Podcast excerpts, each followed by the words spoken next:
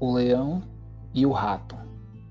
Fábula de La Fontaine, da sua antologia.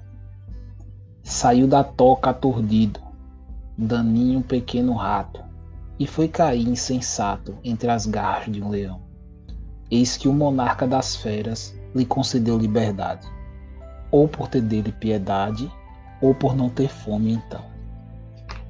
Mas essa beneficência foi bem paga e quem diria que o rei das feras teria de um vil rato precisão, pois que uma vez indo entrando por uma selva frondosa, caiu em rede enganosa sem conhecer a traição. Rugidos, esforços, tudo, balda sem poder fugir-lhe, mas vem o rato acudir-lhe e entra a roer-lhe a prisão.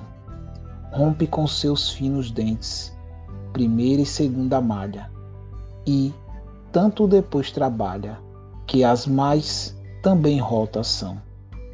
O seu benfeitor liberta, uma dívida pagando, e assim a gente ensinando de ser grata à obrigação. Também mostra aos insofridos que o trabalho com paciência faz mais que a força, a imprudência, do que em fúria sempre estão.